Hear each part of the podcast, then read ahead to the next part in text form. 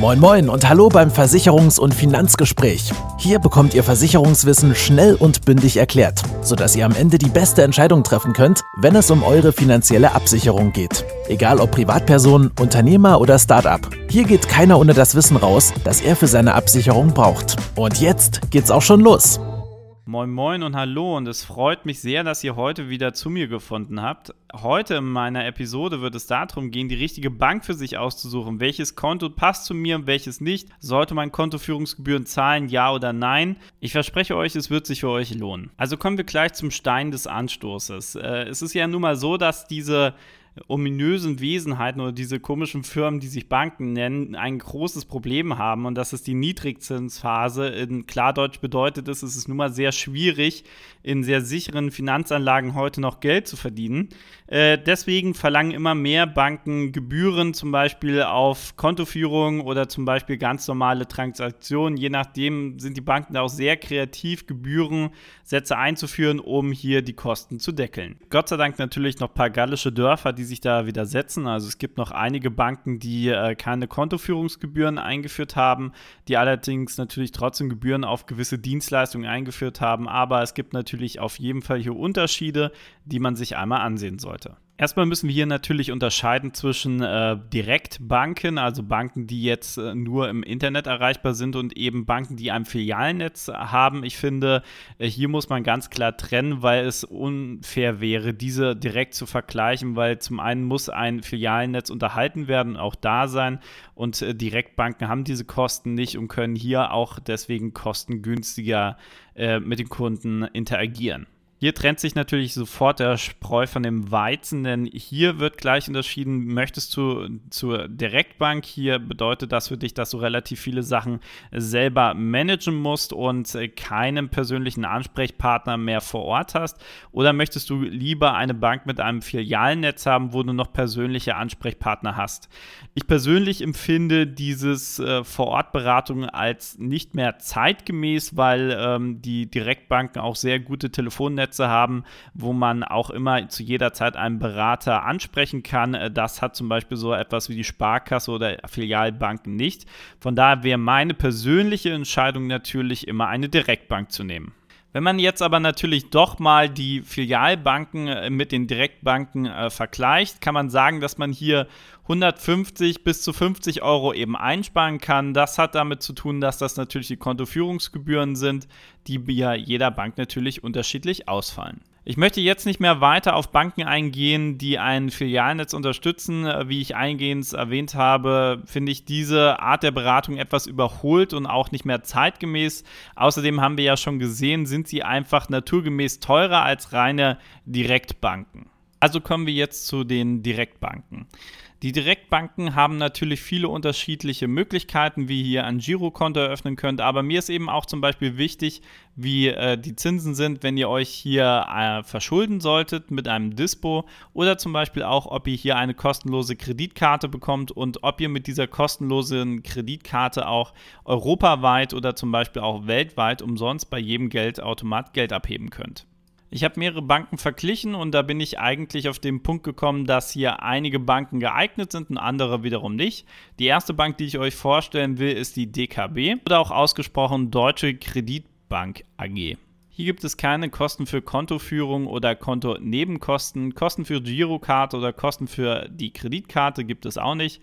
Der Dispozins liegt hier bei 6,7%, was durchaus fair ist, wenn man zum Beispiel andere Banken vergleicht. Hier habe ich mir einmal die Norris Bank angesehen und hier gibt es ähm, Dispozinsen von 10 oder zum Beispiel auch bei anderen Banken bis zu 15%. Deswegen sollte man hier schon aufpassen, dass man hier nicht einmal ins Minus rutscht. Übrigens ist noch zu beachten, wenn ihr mit eurer Kreditkarte weltweit unterwegs seid und dann Geld von einem Automaten abheben wollt, ist das natürlich von der Bank umsonst. Allerdings kann natürlich der äh, Betreiber des Automaten hier nochmal eine extra Forderung aufstellen und die euch in Rechnung stellen. Bei allen Direktbanken gibt es natürlich auch noch die Möglichkeit, hier ein Depot dazu zu nehmen und sich zum Beispiel kostengünstige ETFs oder zum Beispiel eben auch reine Aktien oder Anleihen zu kaufen, je nachdem, wie die Bank das anbietet, was ich natürlich auch empfehlen würde für den langfristigen Vermögensaufbau. Allerdings würde ich empfehlen, sich mit diesen Bereichen zu beschäftigen und nicht einfach ein Depot zu eröffnen und wild irgendwelche Sachen zu kaufen.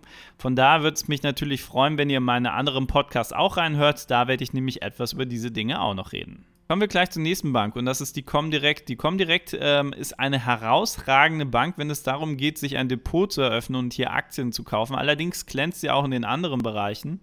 Sie hat einen Dispozins von 6,50% eigentlich keine Kosten. Es gibt Kontonebenkosten von 18,94 Euro, die jährlich anfallen. Je nachdem, nach Kontomodell kann diese aber auch abweichen oder sogar auch auf Null fallen, je nachdem, wie ihr dieses Konto auslastet. Und das war es dazu auch schon. Die nächste Bank ist die Consorsbank. Hier gibt es auch äh, keinerlei Kosten. Der Dispozins liegt bei 7,75 Prozent, was ich auch als durchaus fair empfinde. Auch bei der Consorsbank gibt es sehr viele Möglichkeiten, Aktien zu kaufen und sein äh, Depot auszugestalten. Und äh, ja, unterm Strich eine super Bank. So, und kommen wir zu der letzten Bank im Bunde, das ist die ING Bank oder früher auch mal ING DIBA. Die ING DIBA ist jetzt, finde ich, nicht so super toll, wenn es darum geht, zum Beispiel ein Depot zu haben und Aktien zu kaufen. Da gibt es andere Banken, die ein bisschen bessere Konditionen bieten.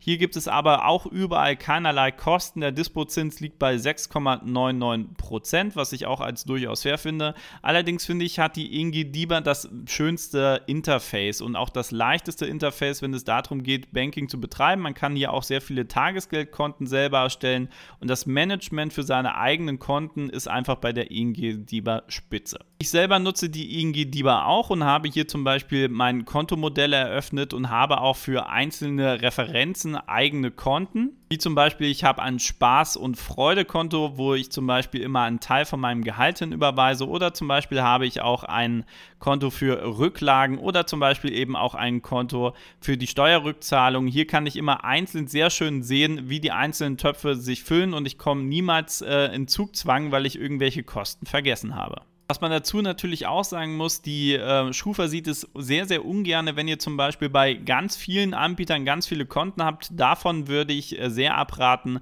sonst wird sich hier einmal euer Schufa-Score etwas verschlechtern. So, wenn man jetzt natürlich eine Bank für sich gefunden hat, die man gut findet und die Konditionen auch passen, ist es hier natürlich sehr, sehr einfach, auch ein Konto zu erstellen. Ihr braucht nur eine Internetverbindung und vielleicht eine Postfiliale in der Nähe um zu verifizieren, dass ihr auch die Person seid, die hier das Konto eröffnen möchte. Wenn ihr jetzt zum Beispiel bei einer Filialbank seid oder zum Beispiel noch bei einer anderen Bank und ihr möchtet zu zum Beispiel einer Direktbank wechseln, ist das hier auch ganz einfach möglich. Hier müsst ihr nur zu eurer alten Bank gehen und ein Kontowechsel oder zum Beispiel eben den Umzugsservice nutzen, den eure alte Bank anbieten muss. Kleiner Tipp am Rande ist natürlich auch noch, ähm, ich persönlich benutze Bargeld sehr, sehr selten, aber natürlich kommen immer noch mal die Fälle, dass man äh, Bargeld mal braucht und nicht anders bezahlen kann. Äh, hier kommen natürlich bei den Direktbanken die Kreditkarten ins Spiel, die natürlich kostenlos sind. Hier könnt ihr mit der Kreditkarte bei jeder Bank kostenlos äh, Geld abheben. Es ist nicht so, dass ihr mit eurer EC-Karte dann überall Geld abheben solltet, weil da zahlt ihr natürlich kräftig Gebühren drauf. Das sollte man natürlich vermeiden.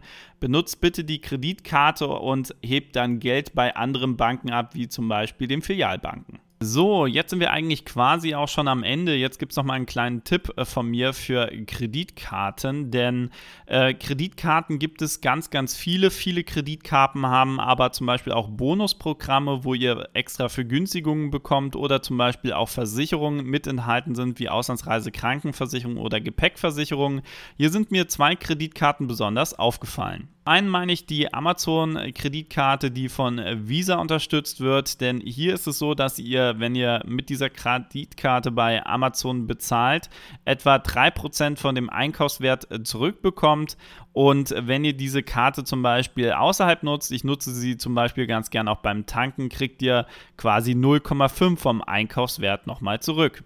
Diese Prozente beziehen sich leider nicht darauf, dass ihr diese finanziell wieder ausgezahlt bekommt, aber ihr könnt es quasi in Guthaben bei Amazon umwandeln und damit wieder schön shoppen gehen. Die zweite Kreditkarte, die ich meine, ist die Kreditkarte, die von äh, Payback angeboten wird und hier ganz besonders die Mastercard.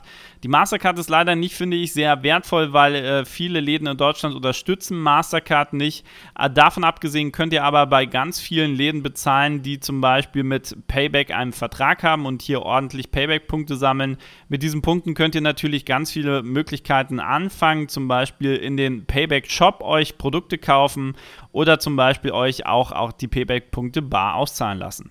Da ist es genauso wie bei der Amazon-Karte, dass ihr besonders bei Payback-Partnern punkten könnt. Natürlich könnt ihr diese Karte auch bei anderen Shops einsetzen, allerdings sind hier die Punkte auch wesentlich wieder reduziert. Also meine Empfehlung ist es, diese Karte besonders zu benutzen bei Payback-Partnern, weil man hier auf die Zeit gesehen sehr viel Geld wieder zurückbekommt. Bei beiden Kreditkarten ist einfach die Idee, dass ihr quasi die täglichen Ausgaben, die ihr sowieso habt, über die Kreditkarte laufen lassen könnt, damit Punkte sammelt, die ihr dann wieder dafür nutzen könnt, in den Shops diese auszugeben und damit bares Geld zu sparen. So, und jetzt kommen wir auch schon äh, zum Ende und auch zu meinem kleinen Fazit. Wir haben gesehen, es gibt Filialbanken und Direktbanken. Ich finde, die Direktbanken haben einen unglaublichen Vorteil. Zum einen haben sie hier sehr, sehr gute Kontomodelle mit kostenlosen Kreditkarten, kostenlosen Bankführungsgebühren und äh, sehr niedrigen Dispozinsen.